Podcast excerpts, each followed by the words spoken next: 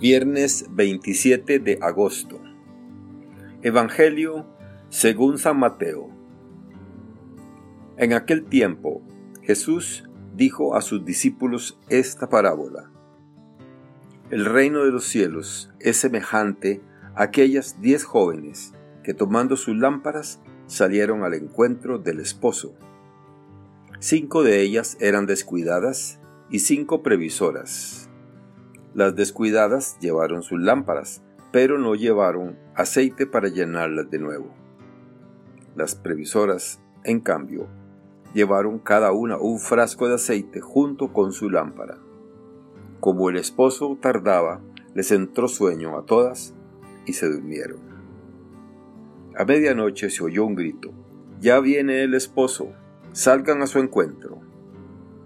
Se levantaron entonces todas aquellas jóvenes y se pusieron a preparar sus lámparas. Y las descuidadas dijeron a las previsoras, Denos un poco de su aceite, porque nuestras lámparas se están apagando. Las previsoras le contestaron, No, porque no va a alcanzar para ustedes y para nosotras. Vayan mejor a donde lo venden y cómprenlo. Mientras aquellas iban a comprarlo, llegó el esposo y las que estaban listas entraron con él al banquete de bodas, y se cerró la puerta.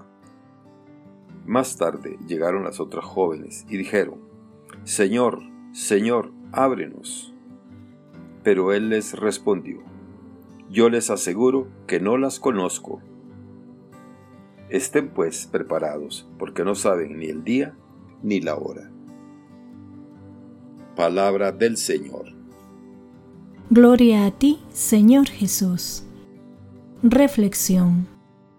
Hermanas y hermanos, hoy celebramos la fiesta de Santa Mónica, una gran mujer y un modelo de madre.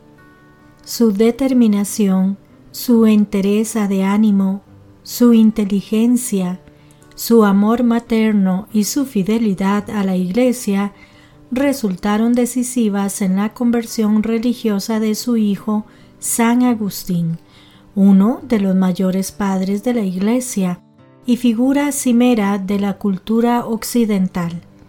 Y esa actitud la convierte en modelo perenne de esposas y madres cristianas.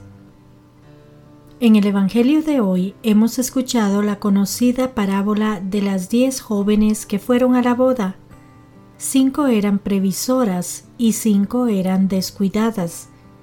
El mensaje de esta parábola es la necesidad de estar siempre preparados y de velar ante la venida del Señor. Otras parábolas insisten en el mismo tema. Mantener el espíritu alerta y preparado para la venida del Señor. Supone desear con pasión esa venida desearla como lo más importante, de tal manera que no haya nada que nos distraiga de esta actitud. Ser previsores y estar preparados en la espera de la venida del Señor nos hace ser prudentes para que nuestra vida esté llena de contenido y de fruto abundante. No debemos perder de vista que la prudencia es la primera de las virtudes cardinales, que nos indica el primado de la verdad, siendo ella el criterio de actuación en nuestra vida. Por medio de la prudencia, nuestros razonamientos serán humildes, disciplinados, vigilantes, no caeremos en el prejuicio y nos ayudará a buscar la verdad para vivir según ella. La prudencia nos ayuda a llenar nuestros frascos del aceite de las virtudes teologales, con las cuales seremos fuertes con la fortaleza que brota de la fe, la esperanza y el amor. En la parábola que hemos escuchado nos encontramos con diez personas, cinco siguen un camino prudente, otras cinco van por la vida sin preocuparse. ¿Son cinco perfectos y cinco imperfectos? Seguramente no. Todos participamos de una cara y de la otra. Todos somos prudentes o necios según la ocasión.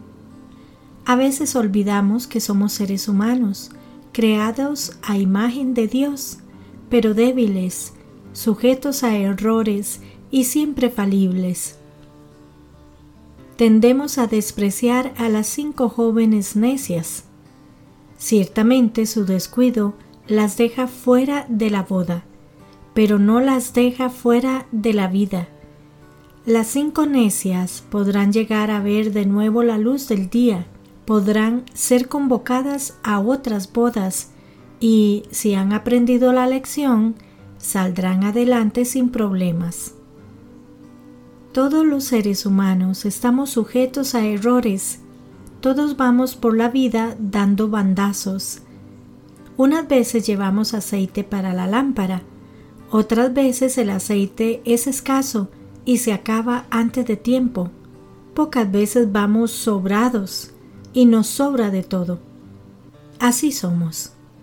No tenemos otra posibilidad que seguir nuestro día a día tratando de mejorar el día anterior, sin agobios porque parezca que no lo logramos cuando creamos haber fracasado, aún nos quedará siempre la sonrisa de Dios. Y ese amor de Dios es el que nos anima a cambiar, a dejar de ser descuidados y buscar siempre ser prudentes. Ese amor de Dios es el que nos lleva a estar preparados para recibirle. Los cristianos y cristianas debemos mantener esta actitud no solo para la segunda venida de Jesús. Jesús, el Hijo de Dios, viene continuamente y de maneras diversas a nosotros en nuestra vida terrena, con más o menos intensidad de reconocimiento por parte nuestra en la oración, en la Eucaristía, en mil circunstancias de la vida, en cada hermano necesitado de nuestra ayuda. Debemos mantener en medio de nuestras actividades normales de cada día la ilusión de experimentar su presencia, su llegada, con un corazón preparado y ansioso de recibirle. Que Dios les bendiga y les proteja.